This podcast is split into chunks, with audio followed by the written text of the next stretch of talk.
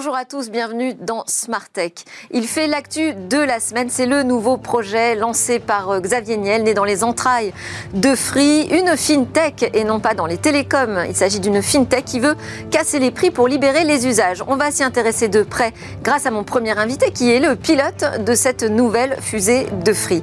Et puis on va enchaîner avec euh, le reste de l'actualité. On va prendre quatre grosses actualités qu'on va commenter en plateau et aussi à distance avec une avocate. Ensuite, je proposerai une interview découverte autour euh, de l'accès aux soins en Afrique depuis une start-up française. Et on terminera avec notre chronique Où va le web? Mais d'abord, donc paiement, la guerre des prix est lancée. C'est l'interview dans Smart Tech.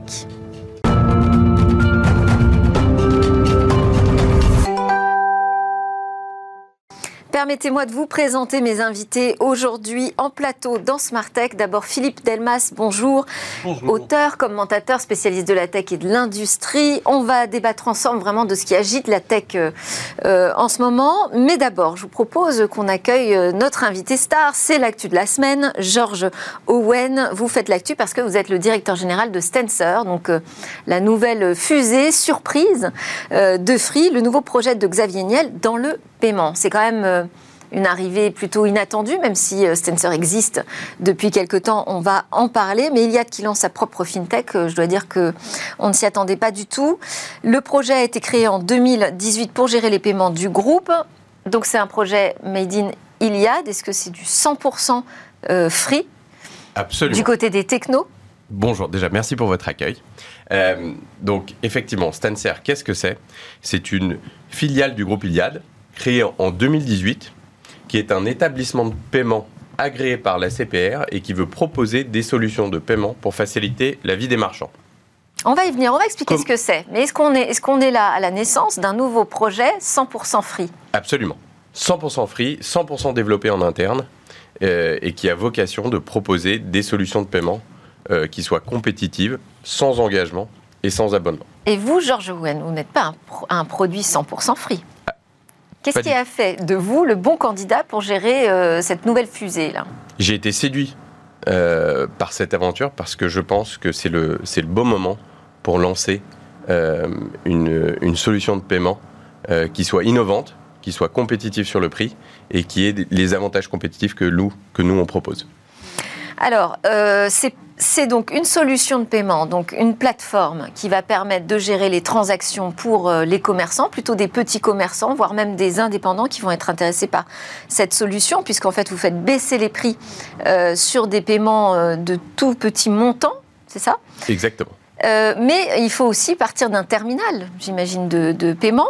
Et ça, le terminal, c'est pas un boîtier free quand même. C'est pas un boîtier free. On a noué un partenariat avec Verifone qui nous fournit ces terminaux de paiement, mais c'est nos applications et c'est nous qui traitons l'ensemble des flux avec ces terminaux. Alors qu'est-ce que ça veut dire pour un petit commerçant ou un indépendant?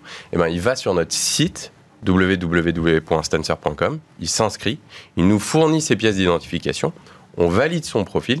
Une fois que son profil est validé, il aura accès à notre dashboard qui lui donne accès à nos solutions de paiement. Alors, quelles sont nos solutions de paiement? Il y en a une première, c'est une API de paiement qu'il peut télécharger et intégrer dans son site e-commerce pour justement capturer des flux par carte bancaire. Il peut aussi commander le terminal de paiement dont on parlait, qui lui sera livré sous 48 heures entièrement paramétré et prêt à l'usage. Et en plus de cela, il aura accès aussi à une suite de solutions d'encaissement à distance, des liens de paiement qu'il pourra envoyer à ses clients, soit par email, soit par SMS ou sur les réseaux sociaux, pour justement capturer euh, des paiements à distance. Alors pour un projet né comme ça dans les entrailles de Free, on se dit qu'il coule le même sang dans les veines. Euh, l'objectif, c'est vraiment de casser les prix du marché, bousculer les acteurs en place, libérer les usages L'objectif, c'est de proposer une solution qui, selon nous, réponde aux attentes des commerçants et des indépendants aujourd'hui. Mais il y en a quand même déjà des réponses. Il, y a beaucoup de solutions. On pense que notre proposition de valeur aura un écho particulier auprès du cœur de cible qu'on s'est fixé. C'est quoi l'atout principal C'est le prix?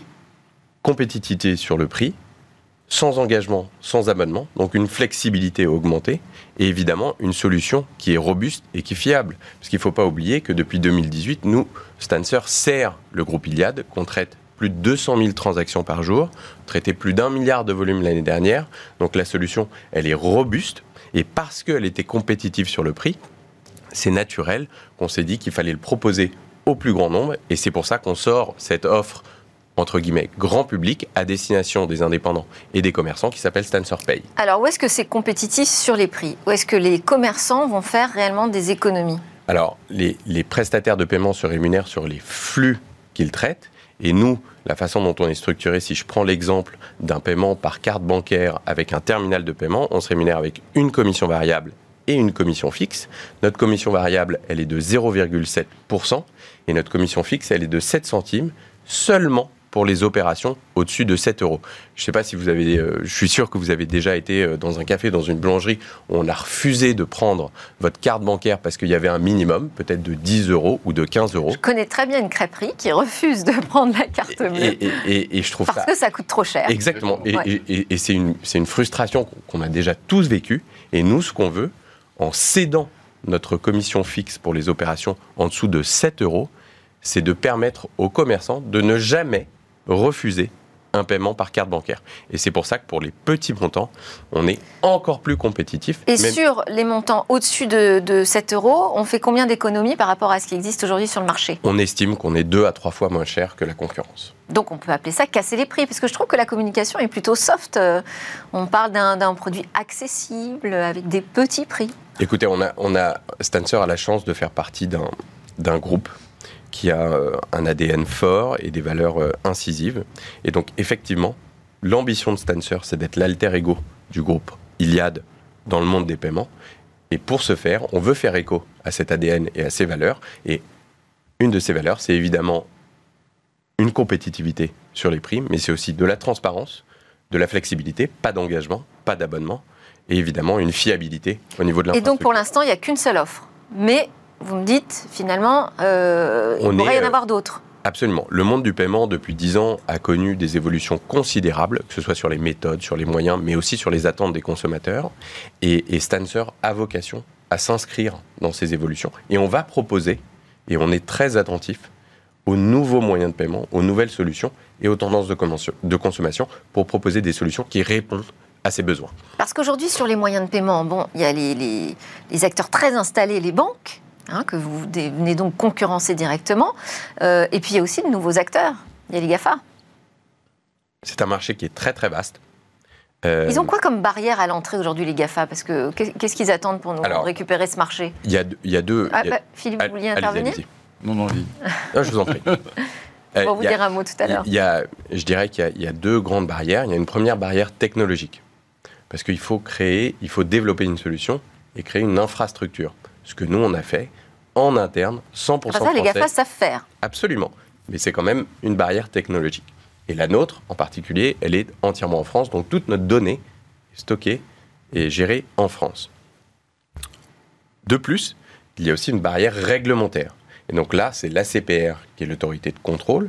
Euh, et, il y a toute une série euh, de normes et de réglementations qu'il faut respecter.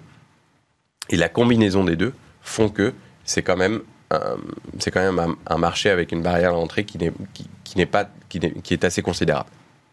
Philippe Delmas, vous vouliez ajouter quelque chose? dans lequel les ouais, dans lequel les marges sont pas très grandes et qui n'est pas dans la ligne directe de ce que les GAFAM font, si vous mettez à part Apple, parce qu'Apple mm. marche, marche, effectivement extrêmement bien, mais sinon de l'ensemble, le, les GAFAM, selon des logiques très, qui leur, leur ressemblent bien, c'est beaucoup moins raisonnable que ce que vous faites, qui est, je trouve, un scale-up vraiment intelligent. Euh, et en plus, vous connaissez, les clients, donc c'est, euh, et je pense que la, cible est très très très bien choisie, à mon avis.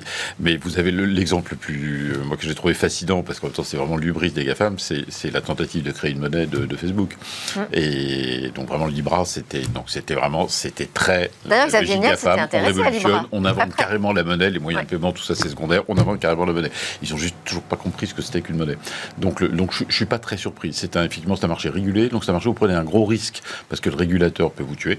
Euh, ce qui est en train d'arriver à beaucoup de crypto-monnaies. où les banques centrales sont quand même de plus en plus vigilantes sur le sur le sujet. La, la réglementation devient assez dure. Donc c'est un marché mine de rien. Les vraies barrières à l'entrée sont la bonne compréhension des mécanismes de régulation des marchés financiers. Et ça, c'est très compliqué, en fait. C'est pas un problème technique. Alors, autre question, parce que finalement, avec cette possibilité de payer en, carte bancaire partout, tout le temps, même sur des tout petits montants, c'est la fin du cash? C'est ça qu'on souhaite aujourd'hui? Ces dernières années ont montré, notamment avec la crise du Covid, c'est une, une, réduction de l'utilisation du cash et une augmentation de l'utilisation des cartes bancaires. Et évidemment, Stancer s'inscrit dans cette tendance qui va, à mon avis, continuer à s'accentuer. Euh, on parlait des, marges, enfin des marges, en tout cas des commissions qui étaient prises par les acteurs euh, en place. Euh, vous diriez que ce sont des marges très confortables, très grasses, injustifiées? Je ne me permettrai pas de, commentaire là-dessus. Mais si on peut s'en passer Moi, je vous invite à faire les comparatifs avec ce que nous on propose et ce que les concurrents proposent. Et j'espère que notre proposition de valeur trouvera, trouvera un écho auprès de cette cible euh, qu'on a à cœur de servir. Ce que je veux demander par là, c'est ce qu'on peut proposer l'offre que vous proposez sans se saigner totalement Écoutez, quand vous avez la chance, comme nous, euh, et ça encore, ça fait écho à des ADN forts du, groupe Iliad, qui est de, tout faire en interne, de tout développer nous-mêmes, et eh ben on a construit une solution, donc on n'est pas tributaire de prestataires techniques externes. Et à part sur le terminal, quand même À part sur le terminal, mais c'est un partenariat. Et euh, ça nous permet de proposer un prix qui est compétitif tout en gardant une solution fiable. Bon, vous avez repris en tout cas les codes de la fusée pour annoncer votre lancement, donc on vous souhaite, on vous souhaite la même trajectoire que, que, Free Mobile. Juste un mot sur le choix du nom Stencer alors, c'est, euh, on me pose souvent la question et malheureusement, je n'ai pas d'excellente réponse. Euh, la seule chose que je, puisse vous dire, c'est que euh, la raison pour laquelle on a choisi Stencer, c'est parce que c'est évocateur d'un outil et on veut vraiment être une solution supplémentaire. Et donc, c'est pour ça qu'on a choisi Stencer. Et en plus, euh, on va dire que c'est le nom d'une marque qui a une sonorité qui, qui marche sur l'intégralité de l'Europe. Et on a évidemment une vocation et une ambition à être euh, non seulement un leader en France, mais aussi un acteur pan-européen. Merci beaucoup. C'était euh, Georges Owen, donc, qui fait l'actu cette semaine, directeur général de Stencer, le nouveau projet de Free Iliad, cette fois dans les fintech, mais finalement il y a assez de proximité avec euh, les telcos, puisqu'il faut des réseaux, des solutions numériques pour que ça fonctionne. On continue à parler de l'actualité dans Smart Tech aujourd'hui.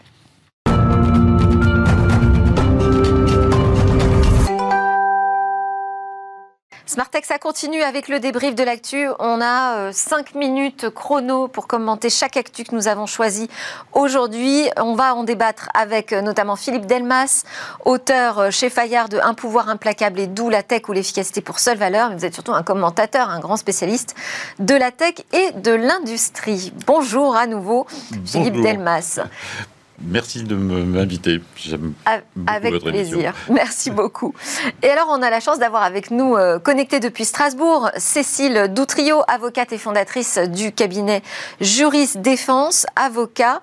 Vous, vous êtes euh, bah, spécialisée en droit des affaires du travail et évidemment en droit des technologies de l'informatique et de la communication. Première euh, actualité que je souhaitais débattre avec vous, ce sont, elle nous vient des États-Unis, c'est une information du Washington Post qui nous dit que les douaniers ont copié les données contenues dans les mobiles des voyageurs. On parle de 10 000 appareils siphonnés par an à la douane. Est-ce que quand vous avez découvert cette information, euh, bah, vous vous êtes dit, euh, bah, forcément, on s'y attend, enfin, une sorte de fatalité euh, devant le siphonnage des données par les, les, forces de police, par aussi les Américains plus largement, ou est-ce qu'au contraire, ça vous a totalement révolté, Philippe? L'un n'empêche pas l'autre. C'est vrai. en l'espèce, euh, révolté bien sûr, mais euh, tout aussi révolté de découvrir que les GAFAM coopèrent avec le gouvernement américain depuis le premier jour. Moi, je, n'oublierai jamais cette lettre extraordinaire écrite par le directeur du FBI au patron de Microsoft. Le remerciant, c'est écrit. Euh, c'est Snowden qui a évidemment fait écrire cette lettre. Le remerciant d'avoir permis au FBI de contourner le cryptage d'Outlook euh, sans que le FBI ait à passer par un juge. C'est extraordinaire.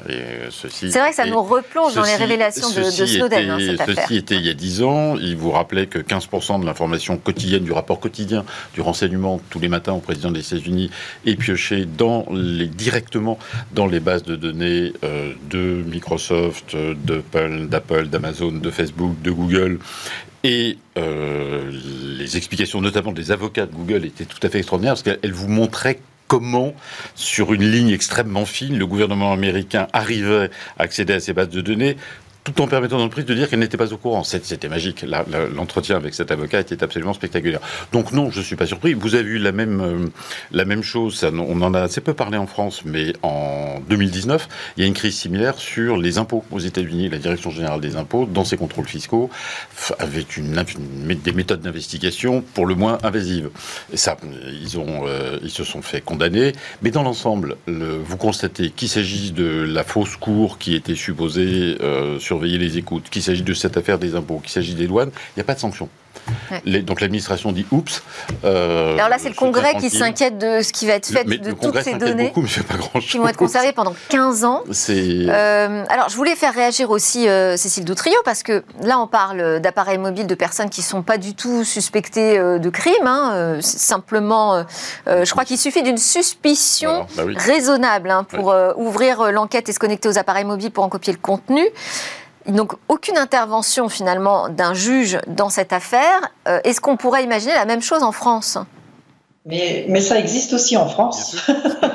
depuis, depuis longtemps, en fait, il faut expliquer le contexte dans lequel ces, ces réglementations, si on peut parler de réglementation ou d'absence de réglementation, sont intervenues. C'était à la suite des attentats du, du, 11 septembre 2001. Donc aux États-Unis, il y a eu effectivement, euh, Edward Snowden a révélé tout ça en 2013. Donc ça faisait déjà quelques années que ce système était en place.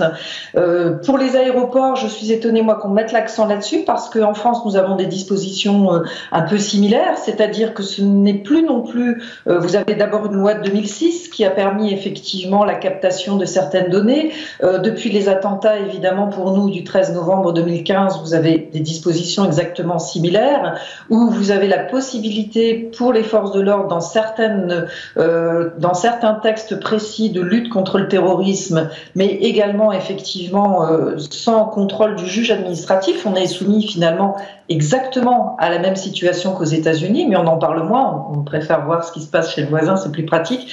Mais euh, effectivement, nous avons euh, les mêmes dispositions. Alors peut-être qu'on n'a pas, euh, je ne sais pas au niveau technique, là on parle de, de millions, de 10 millions de données, d'une durée de conservation de 15 ans. je ne sais pas si nous, on a une durée de conservation aussi longue, je ne pense pas. Mais il est certain que le juge judiciaire n'intervient absolument pas dans la captation de ces données. il n'a pas de contrôle effectué. C'est les comment s'appelle les autorités administratives donc qui dépendent directement euh, de l'État qui opèrent en fait en matière de lutte contre le terrorisme. Mais vous avez quand même une commission chargée de contrôler tous les ans, une commission indépendante chargée de contrôler tous les ans les interceptions de communication. Euh, et les citoyens ont des recours. En France, le citoyen peut effectivement saisir cette commission pour demander à ce que cesse la surveillance qui est exercée à son encontre. Euh, la difficulté, c'est que très peu de citoyens sont au courant euh, de l'existence de cette commission qui est chargée d'établir un rapport et de, faire un compte rendu, effectivement, s'il n'y a pas de surveillance excessive. Et surtout, tout bêtement, encore faut-il que le, le citoyen ou l'entreprise, évidemment, sache qu'il euh, ou elle est surveillé, ce qui n'est pas du tout évident. Mais en réalité, euh, dans, le cadre de la lutte contre le terrorisme, les États-Unis ont pris des dispositions très invasives au niveau de, nos données personnelles, sans que ce soit remis en question. Ici, on n'est pas du tout dans le, cadre d'une réglementation du RGPD. Et en France, nous avons des systèmes équivalents. Eh ben oui, ben enfin, ce qui est terrible, c'est que justement, personne euh, n'en est conscient. Et il en est de même dans tous les pays européens. Et le cadre, comme le, d'être rappelé, a été voté à des majorités écrasantes dans tous les pays d'Europe, en Italie, en Allemagne, aux États-Unis, au Royaume-Uni, en France, dans le, dans le cas allemand. Et, ce qui est très frappant, c'est que ces outils ne font plus et, l'usage de ces outils par les forces de l'ordre dans tous les pays ne font plus la différence entre les étrangers et les citoyens. Alors, il y a là encore un exemple assez formidable euh, cité Très par rapidement, parce qu'on a dépassé. Qui hein, fait une, visite en Allemagne, donc à ses collègues euh, chargés des écoutes, et qui dit Mais comment vous faites pour les citoyens allemands? Parce que c'était le service extérieur, donc normalement. Et il dit oh bah, il y a des filtres, euh, et ils marchent bien les filtres. Non, on les met jamais, c'est trop compliqué. Allez, on enchaîne avec l'actu suivante. Donc mobile, est-ce qu'on aura des risques de coupure cet hiver? En fait, ce sont les opérateurs télécoms hein, qui euh, s'inquiètent eux-mêmes. Ils nous disent qu'avec ces opérations de délestage euh, qui sont envisagées par les autorités, eh bien, ça pourrait remettre en question l'alimentation euh, de leurs antennes mobiles sur certaines zones et donc couper les réseaux mobiles et donc couper aussi bah, tous les systèmes d'appel d'urgence. Moi, ce qui m'étonne, c'est qu'on n'y a pas pensé avant à ça? Si, mais je pense que c'est, euh, ça fait partie de, beaucoup de secteurs qui crient avant d'avoir mal et qui considèrent que les gens qui opèrent les réseaux électriques sont des irresponsables, ce que je trouve très choquant, franchement, parce que ça crée un climat de stress qui est totalement inutile. Les chances de délestage radical à ce point-là sont très très faibles, mais on préfère entendre et regarder ce qui se passerait dans le pire des cas que la réalité. Et la réalité, bien sûr, c'est que les infrastructures critiques sont toujours protégées, toujours. Donc c'est ça pour moi véritablement. Euh, D'accord. Cécile Doutrio, un commentaire sur euh, cette question. Ça pose aussi quand même le sujet euh, de la sobriété énergétique parce que finalement on est face à une industrie bah, qu'on ne peut pas ralentir. On n'a plus envie de ralentir. on, est totalement dépendant du numérique, mais ce qui m'intéresse, moi, évidemment, c'est du point de vue de l'angle de, de, la loi, de savoir qu'effectivement, le, fait que vous, ne, pouvez plus utiliser votre mobile, que vous ne puissiez plus utiliser votre mobile, en fait, appelle à, aux responsabilités du fournisseur d'accès Internet. Évidemment, pour connecter notre smartphone, nous avons tous un abonnement à un fournisseur euh, d'accès Internet. Ces fournisseurs d'accès ont une obligation de résultat, c'est-à-dire que si vous avez effectivement un dysfonctionnement ou l'impossibilité d'utiliser votre téléphone mobile alors que vous avez payé un abonnement pour ça, vous pouvez effectivement demander la résolution résolution du contrat d'abonnement, euh, le remboursement des sommes que vous avez versées au titre de cet abonnement sans pouvoir l'utiliser, et évidemment la possibilité de, donner, de demander pardon, des dommages et intérêts. Alors tout ça sur une période d'un an euh, et de cinq ans. Un an pour demander le remboursement de la somme payée et cinq ans pour les dommages et intérêts. Ce qui est intéressant, c'est que évidemment, c'est un texte de loi qui prévoit cela. Ce sont des articles 1217 et 1231-1 du Code civil et que si euh, le, fournisseur d'accès donc ne, ne remplit pas les conditions de son contrat, puisque ce sont des conditions contractuelles, vous avez la possibilité d'agir contre eux, que vous soyez une société ou un particulier, peu importe. En revanche, le texte dit sauf en cas de force majeure. La crise énergétique est-elle un cas de force majeure? Est-ce que, effectivement, la guerre en Ukraine, nous la subissons, nous subissons, et en premier les Ukrainiens, les conséquences de cette guerre, mais nous, euh, nous en subissons aussi des effets du point de vue énergétique. La question est de savoir est-ce que c'est un cas de force majeure? Dans ce cas-là, on pourrait dire oui. Les militaires vous diraient que depuis longtemps, on sait qu'il y a d'énormes tensions dans cette zone et que tout ça n'est pas si surprenant ce qui arrive aujourd'hui. Ce qui m'intéresse, moi, c'est du point de vue de la loi. Est-ce qu'on considérerait ça devant nos tribunaux, à nous Français, que c'est un cas de force majeure ou pas? Est-ce que la crise énergétique est réellement un, un cas de force majeure? C'est-à-dire un élément extérieur, imprévisible, irrésistible, que nous n'aurions pas pu anticiper. Euh, les citoyens et les entreprises pourraient très bien dire attendez, le manque d'entretien du parc nucléaire, par exemple, des centrales nucléaires, relève de la responsabilité de l'État. Euh, peu importe qu'il y ait une guerre en Ukraine ou autre, donc nous, nous considérons que les conditions ne sont pas remplies et nous demandons des dédommagements. Donc ça, c'est vraiment le point de vue légal. On verra comment ce serait analysé. J'entends bien, mais a priori, on n'y croit pas trop à ces risques de coupure quand même euh, du réseau. Euh, troisième actu, euh, aujourd'hui dans le débrief. Je vous fais gagner du temps.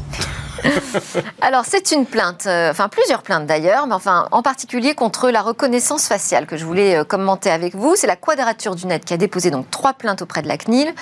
Euh, une contre le fichage, l'autre contre la reconnaissance faciale, les caméras de surveillance et la vidéosurveillance algorithmique, donc reconnaissance des visages par des logiciels de manière automatique.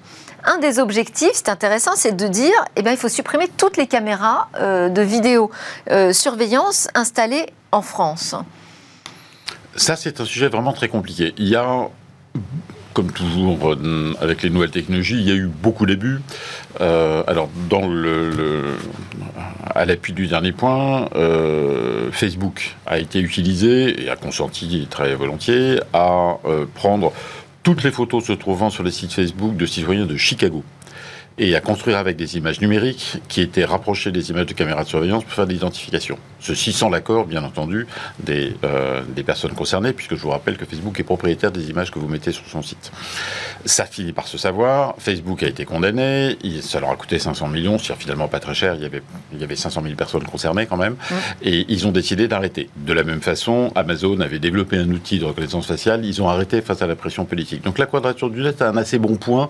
On voit bien que les débordements effectivement, sont quand même très très mal vécues par les citoyens. À l'autre bout, les mêmes citoyens vous disent qu'ils veulent de la sécurité dans les rues, et incontestablement, les, les caméras de surveillance sont un outil relativement dissuasif pour le. Est-ce que c'est incontestable? Parce que justement, dans la plainte qui est déposée, il est spécifié que l'intérêt légitime ne tient pas, parce que l'efficacité de la vidéosurveillance n'aurait jamais été prouvée. alors ça, c'est pas honnêtement sur la petite délinquance dans cet arc-quintier, c'est pas vrai. Le, Est-ce que c'est systématique? Non. Est-ce que c'est entièrement dissuasif Non. Je me suis fait voler une moto sous une caméra de, surveillance, donc le type était parfaitement idiot. Il s'est évidemment fait attraper, donc j'ai quand même récupéré ma moto. Ils ont arrêté le voleur, donc c'est quand même relativement efficace. Est-ce que c'est 100% efficace? Non, bien sûr que non. Mais, mais ou alors ça n'est efficace qu'à l'échelle euh, de ce que font les Chinois, dont personne n'a envie, auquel personne ne pense. Donc la quadrature du net là-dessus a, je pense, une position philosophique personnellement, je trouve saine qui manque de mesure. Euh, la question, je trouve, sur ces outils-là, c'est de savoir euh, jusqu'à quel point vous voulez les utiliser. L'algorithmique, par exemple, je pense, c'est quelque chose de très malsain, puisqu'en fait, ça consiste à approximer un visage. Donc, vous créez des bases de données considérables et qui n'ont un intérêt que si vous les conservez longtemps. Donc, c'est quand même un vrai sujet. En revanche, la surveillance simplement par des caméras qui sont parfaitement visibles, donc vous savez, euh, on ne vous cache pas qu'il y a des caméras. Est-ce que c'est totalement illégitime? Je ne pense pas. Disons que ce sera un moyen d'éviter l'utilisation, le recours à cette euh, vidéosurveillance algorithmique. Oui, absolument. Qui pour, moi est un problème. On va faire réagir là aussi Cécile Doutrio parce qu'il s'agit d'un recours collectif. Hein. il y a plus de 15 000 euh, mm. euh, plaignants derrière, derrière, ces, de, derrière ces actions. Le recours est déposé devant la CNIL, auprès de la CNIL. Qu'est-ce qui va se passer? Qu'est-ce qui peut se passer? Que peut faire la CNIL? Alors c'est vrai que je rejoins tout à fait euh, Monsieur Delmas hein, sur le, la vision euh, saine des limites qu'il faut poser à, ce, à, ces, à, ces, technologies de reconnaissance faciale, mais tout en, en faisant preuve d'une certaine mesure. Euh, la CNIL, effectivement, bon, la, la, quadrature du net est très connue, c'est-à-dire qu'elle a une vision euh, des origines d'Internet qui est très libertaire, hein, c'est-à-dire que eux prônent depuis des années la neutralité du net, à savoir l'absence de, de, censure vis-à-vis -vis de tout ce qui peut être véhiculé par, euh, en ligne. Alors c'est vrai que par rapport à ça, ils ont quand même obtenu des, bonnes, des bons résultats quand ils avaient agi contre, contre Google et Amazon. Hein. Ils ont réussi à obtenir leur condamnation à hauteur de, de 50 millions d'euros pour Google et de 746 millions d'euros contre Amazon, hein, ce qui n'est pas rien. Est-ce que là, dans la reconnaissance faciale, ils pourraient obtenir gain de cause? Ce qui est intéressant, c'est qu'au niveau de la réglementation, finalement, nous avons... Non, parce que là, simplement, pour préciser, c'est le ministère de l'Intérieur qui est visé.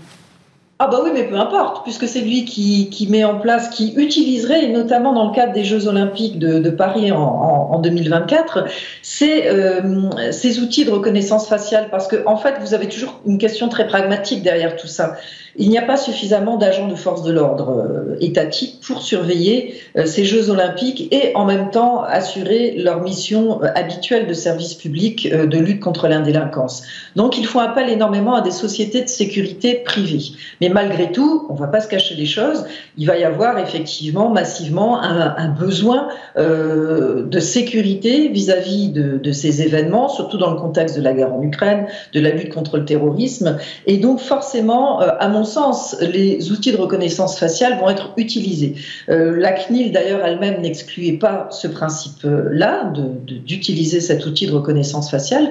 Par contre, elle-même est très vigilante, c'est-à-dire que déjà, c'était au mois de novembre, le 26 novembre 2021, elle avait en fait prononcé une mise en demeure publique, ce qui signifie que la personne est extrêmement surveillée par rapport aux résultats qu'on attend d'elle contre une société qui s'appelle Clearview, qui utilisait l'intelligence artificielle, qui avait aspiré en fait euh, carrément 10 milliards d'images à travers le monde, euh, provenant des très nombreux sites web, des réseaux sociaux, des vidéos disponibles sur le net. Donc, elle avait tout aspiré pour en fait utiliser euh, ces données, permettre l'identification des personnes et les fournir contre paiement, évidemment, aux forces de l'ordre. Et donc, se pose évidemment la question du consentement de ces personnes. Est-ce qu'elles ont consenti à ce qu'elles puissent être identifiées dans un but euh, sécuritaire? La, réponse est bien évidemment non. Et la CNIL a, euh, parce que vous devez, avant de collecter ces données, recueillir le consentement. On peut faire un parallèle avec l'application Tous anti-Covid, hein, où il fallait quand même consentir. Euh, mais vous considérez là aussi, comme tout à l'heure pour les attentats terroristes et la captation des données dans les aéroports, qu'il y a des, y a des impératifs sécuritaires qui permettent permettent en matière de consentement d'assouplir en fait les règles extrêmement strictes du RGPD en matière de, consentement. Donc là, la, CNIL voilà, oblige ces sociétés à mettre des limites. Et ce qu'elle va faire, je pense, dans le traitement de la, de la plainte qu'a déposée en fait la Quadrature de Net contre le ministère de l'Intérieur, elle va faire la même chose. Elle va vérifier que euh, les limites ne soient pas euh, excessivement euh, franchies. Merci, merci Cécile. Parce que là, on arrive vraiment à la fin de l'ensemble du débrief. Donc, c'est-à-dire qu'on a une actu qu'on va zapper, je voulais juste la signaler parce que l'actu euh, cette semaine c'est ça aussi, c'est une ONG qui est euh, lancée par Frances Hogan, la lanceuse d'alerte, euh, qui a publié des documents importants internes de Facebook, la maison Meta. Eh bien, elle lance une ONG pour assainir les réseaux sociaux. Ça s'appelle Beyond the Screen. Et d'ailleurs, derrière, on retrouve en financement Project Liberty et l'entrepreneur américain milliardaire propriétaire de l'Olympique de Marseille. Je voulais signaler cette actu, Philippe votre actu de la semaine? À mon actu de la semaine, c'est un truc euh, dont on n'entend pas du tout parler en Europe, qui est le renouvellement qui est une découverte pour moi, donc euh, de l'industrie nucléaire aux États-Unis. Mais ça n'est pas, c'est typiquement américain. Les, États-Unis ont arrêté leur, leur programme nucléaire euh, civil il y a une quinzaine d'années, perdu leurs deux grandes entreprises, General Electric et Westinghouse, qui ne survivent qu'à des Japonais. Donc vous dites, bah voilà, c'est fini. Puis les Européens ont gagné finalement, les, Russes, les Français, très bien.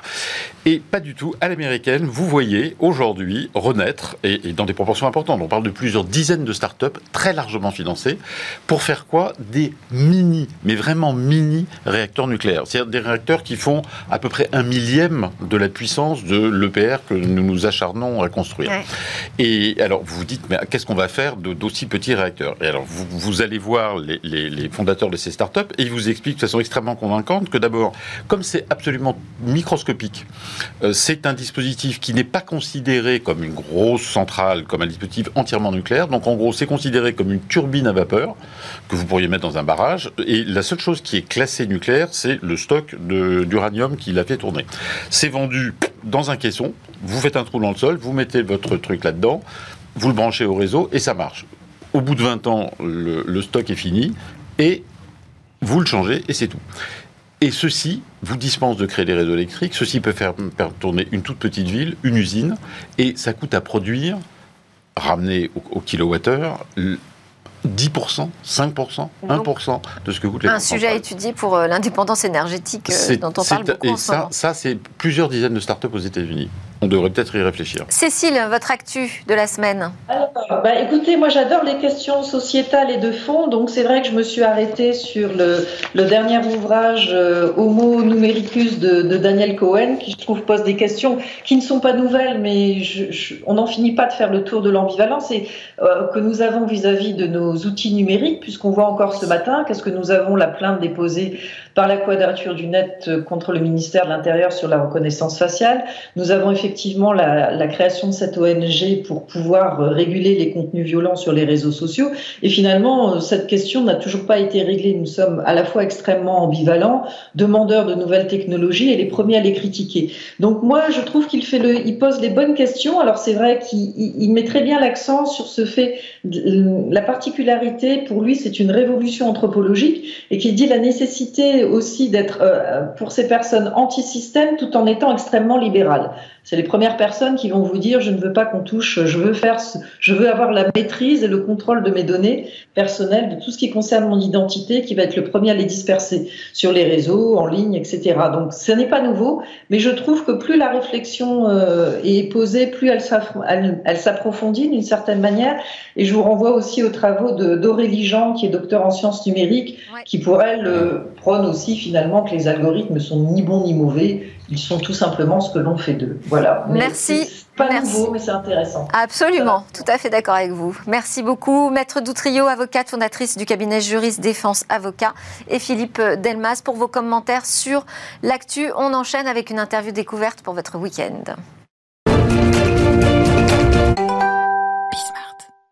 Vous êtes de retour sur le plateau de Smart Tech, votre quotidienne sur le numérique et l'innovation. Et restez avec moi en plateau Philippe Delmas, auteur, spécialiste de la tech, de l'industrie. Et puis, nous a rejoint Bola Bardet pour euh, notre interview découverte. Bonjour Bola Bardet, merci de nous rejoindre. Vous êtes la cofondatrice de Suzu. Suzu, c'est une start-up française, euh, mais qui a l'ambition de révolutionner la santé en Afrique, rendre les soins de santé plus euh, accessibles et abordables pour les Africains. Euh, tout ça simplement avec une application pilotée depuis la France. C'est possible? Tout à fait. Effectivement, on a l'ambition de résoudre deux problèmes qui sont liés. Donc l'accès à une santé de qualité et l'accès à son, à son financement. On est parti d'un constat simple, c'est qu'aujourd'hui, la santé en Afrique a un secteur qui est en plein essor, qui est vraiment très prometteur parce qu'on a une population qui explose, hein, 2 milliards en, dans 10 ans. Euh, on a également une espérance de vie qui, qui s'allonge, une classe moyenne qui, qui, prospère, donc qui est de plus en plus importante, donc un pouvoir d'achat qui est plus important. Malheureusement, ça vient avec deux grosses problématiques. La première est que l'assurance santé ne suit pas. Donc on a euh, une assurance santé avec une pénétration de 3%. 97% de la population n'a pas accès à des solutions de financement de leur santé. Et en plus de ça, les personnes vulnérables, donc les personnes que nous, on adresse en particulier, donc les personnes hypertendues, les diabétiques, les maladies, les maladies chroniques tout simplement, et également les femmes enceintes, ont un accès encore plus compliqué à la santé parce que les assureurs n'en veulent tout simplement pas. Et donc, voilà, donc, c'est pas de couverture minimale. Mais quand on dit l'Afrique, c'est un peu vague. Hein, Tout à fait. L'Afrique, c'est où en Afrique en particulier? Tout à fait. Donc, nous, on est présent aujourd'hui en Afrique francophone. Donc on est présent dans trois pays d'Afrique francophone, la Côte d'Ivoire, le Cameroun et le Sénégal. Mais on a une ambition évidemment qui est panafricaine. Donc pour nous c'est vraiment un départ et on espère. Euh, et là les pays que vous citez donc sont les pays où aujourd'hui il y a plus de difficultés d'accès aux soins? Tout à fait. Euh, ce qu'il faut savoir c'est que la CMU n'existe pas. C'est que les maladies chroniques explosent. Une personne depuis 50 ans sur deux aujourd'hui le diabète, l'hypertension ou la coexistence des deux. Et derrière, les gens n'ont pas de solution pour financer donc ces challenges dus à la santé. Donc nous, ce qu'on fait, c'est qu'on apporte une solution aux deux problématiques. Donc on propose donc en partenariat avec des assureurs des solutions d'assurance qui sont finançables par des proches de la diaspora africaine, donc des personnes, des Africains qui vivent à l'étranger, pour le compte de leurs propres, de leurs proches qui sont basés dans leur pays d'origine. Alors expliquez-nous le, montage. Donc ça veut dire que par exemple on est ivoirien, on vit en France, euh, aux, euh, aux États-Unis, en Angleterre, n'importe où dans le monde. On Donc on a les moyens de payer une couverture, Tout à fait, euh, une, mutuelle. Et en général, on a l'habitude de le faire de manière informelle parce qu'on envoie beaucoup d'argent tous les mois à ses proches au pays à travers les canaux de transfert d'argent habituels. Mais le problème, c'est que ces canaux de transfert d'argent ne garantissent pas que l'argent envoyé permet aux proches d'accéder à une santé de qualité. Donc c'est ce problème qu'on résout du côté de la diaspora. Et du côté des, familles, ça leur donne accès finalement à des solutions d'assurance, donc euh, qu'on propose en partenariat avec des assureurs locaux, et également ce que nous on appelle des bouquets de santé, dont on est donc très, ce sont des assureurs euh, sur place, locaux, euh, qui prennent en fait les cotisations de personnes de l'étranger. Alors c'est nous qui collectons ces cotisations. C'est vous qui vous occupez de la collecte. À, à l'étranger, et on permet en fait à travers notre organisation de souscrire donc des personnes qui sont basées dans les pays d'origine à des solutions d'assurance. Vous créez une sorte de caisse d'assurance finalement C'est une forme de mutuelle qui, ne, qui, ne, dit pas vraiment son nom parce qu'effectivement on part du collectif pour intégrer des gens individuellement dans, dans, notre collectif et leur donner accès à la santé, ce qui serait beaucoup plus compliqué autrement s'ils devaient y aller tout seuls. Et quand vous dites ça ne dit pas son nom, est-ce que ça, ça, poserait des questions euh, réglementaires si... Euh, Oh. Vous alliez plus loin dans la démarche? Pas vraiment, pas vraiment. Le secteur de l'assurance santé est un secteur qui est extrêmement conservateur déjà en Europe et encore plus en Afrique. Et je pense qu'il y a énormément d'opportunités, des choses à faire. Et nous, on essaie de bousculer un peu cet écosystème à notre petit niveau. On espère que les assureurs nous accompagneront pour y arriver. Et d'ailleurs, je, veux vraiment en parler. On propose que nous on appelle des bouquets de santé, qui sont des alternatives à l'assurance pour les personnes malheureusement jugées non assurables par les assureurs traditionnels, donc pour couvrir les personnes hypertendues, les diabétiques, les femmes enceintes, dont les assureurs ne veulent pas. Et donc ça leur permet de financer les frais de santé qui sont liés à leur verticale de santé. Et en même temps, on leur propose un accompagnement à travers un chat pour répondre à leurs questions à travers des, experts et également la prévention, des articles, des vidéos accessibles depuis notre app. Alors l'application s'appelle Suzu? Alors, on a une application par verticale de santé. Donc, par exemple, pour la partie euh, maternité, on a une application qui s'appelle MamaCare donc, euh, et qui permet aux femmes enceintes donc, de suivre l'évolution de leur grossesse et d'être accompagnées et surtout de financer Et MamaCare, c'est nouveau parce que ce que je vois, c'est qu'il y a eu un projet pilote et là, c'est le lancement donc, qui va démarrer en octobre. Exactement, tout à fait. On a fait un pilote avec plusieurs femmes enceintes. C'est vraiment très gratifiant quand on voit les femmes accoucher. On a presque l'impression d'accoucher d'un projet en, même temps. Et, euh, effectivement, on, a, on est en plein lancement de, de Mamacare là maintenant pour le. Vous levez aussi 3 millions d'euros pour euh, accélérer donc votre développement dans d'autres pays euh, d'Afrique, de l'Ouest, et vous avez intégré l'accélérateur Future for Care. Tout à fait. Donc on est très très fiers d'avoir accédé, accédé, à cet accélérateur qui est vraiment l'élite de la santé digitale en Europe, qui a été cofondé par Sanofi, Orange, Generali et Capgemini. Donc c'est vraiment élitiste et on rejoint le deuxième batch de cet accélérateur qui est basé dans le 13e arrondissement à Paris. Donc euh, tout, a l'air très prometteur. Juste sur le nom de la start-up, donc Suzu. Sousou. Sousou, qu'est-ce que ça veut dire? Ça veut dire solidarité en Yoruba. Le Yoruba est une langue qui est parlée au Bénin, dans ma, mon pays d'origine, et ça veut dire solidarité. Euh. Merci beaucoup. C'était Bola Bardec, cofondatrice donc de Soussou. Et euh, Philippe Delmas, vous restez avec moi, vous n'avez pas le temps de réagir. On part sur notre chronique Où va le web?